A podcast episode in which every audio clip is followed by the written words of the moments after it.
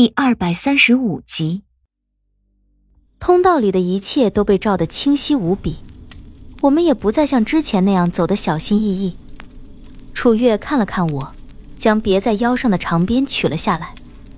不管发生什么事，你都要护好阿彻。要是他再有丝毫差池，我就废了你。我咬着嘴唇，点了点头。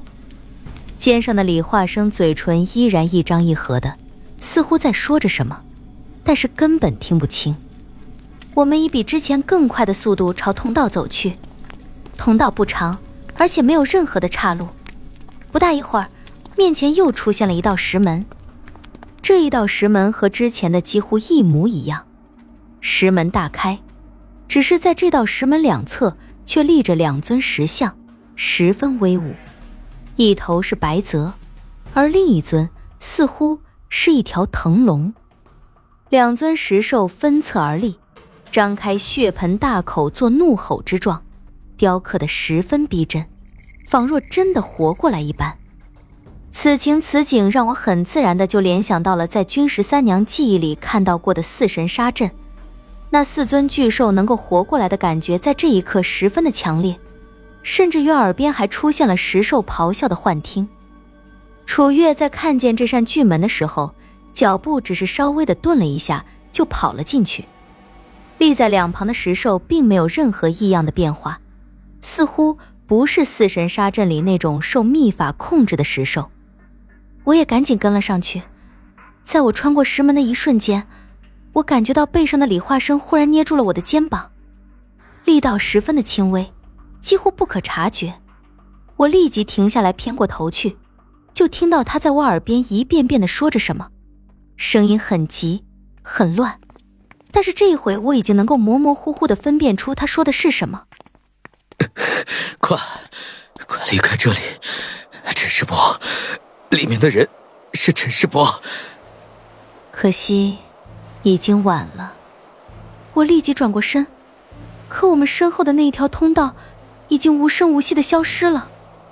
我似乎是站在了一片无边无际的大海上。身体踏着海浪，却丝毫不往下沉。天空很蓝，万里无云，似乎还能感受到海风穿过身体，凉凉的，带着丝丝的海腥味儿。有白色的海鸟从头顶的天空飞过，成群成片，带着混乱的怪叫声。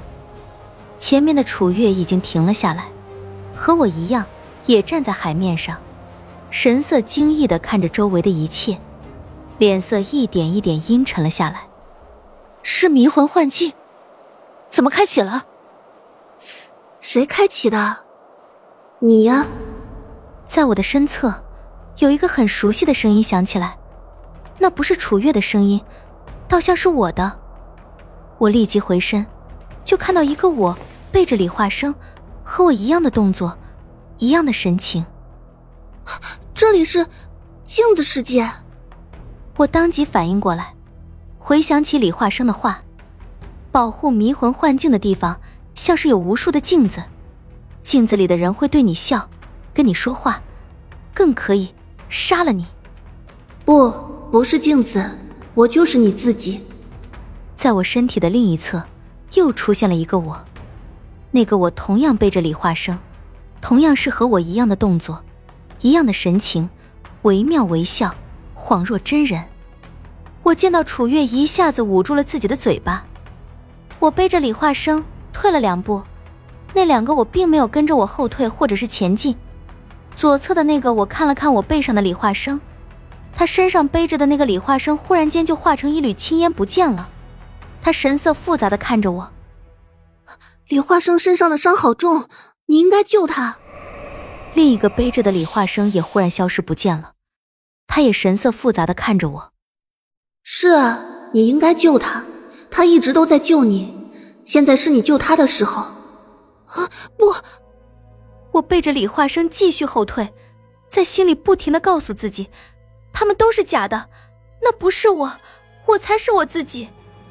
后退的脚步忽然被一个人挡住，是楚月，他面带狞笑的看着我，眼神中满是愤怒和阴冷。谁让你背着他的？这个世界上只有我能对他好。楚月戴着白色手套的手忽然间掐住我的喉咙，咬牙切齿的看着我。叶宁，你别想从我面前夺走他！忽然一声爆响，掐住我喉咙的楚月在我眼前忽然爆开，化成一团烟雾，一条黑色的长鞭忽然缠在我和李化生身上，忽然间身体就被拉着飞起来，紧接着被一个人接住。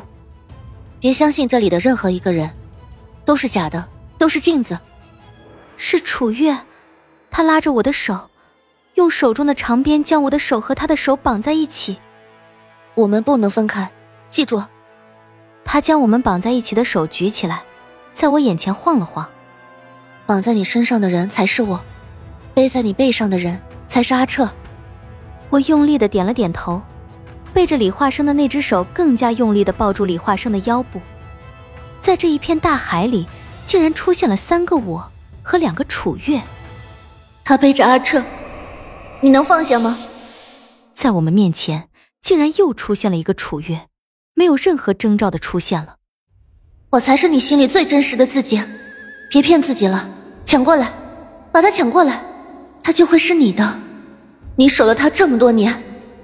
他的话还没说完，就看见楚月戴着白色手套的手一拳打在那个楚月的胸口。拉着我就从那一团爆开的烟雾之中穿了过去。我们踏着起伏的海浪一路疾驰，身边接连不断的出现无数个我和楚月，有的一直跟在我和楚月的身侧，喋喋不休的说着一些话，有的则只是冷眼看着我们。不要跑了，快停下来！快救林花生，他就要死了！你不能带着他，他要抢走阿彻，杀了他！你应该杀了他。有我的声音，有楚月的声音，他们的声音交织在一起，如同一大堆的蚊子围着我们，嗡嗡嗡嗡的怪叫着，如同吵架一样，让人难以忍受。越是跑着，我心里越是沉寂，越是不受那些声音的侵扰。我有不死心，任何的幻术媚术于我而言，应该都是无效的才对。明帝的姊妹术是如此。司徒安的魂定之术在接近我的一刹那就会被吞噬。为什么在这里会是这样呢？为什么这些人会出现在我的面前？又为什么这些镜子里只有我和楚月，却没有李化生？李化生也身处幻境，按理来说，这里也应该出现他的幻影才是啊。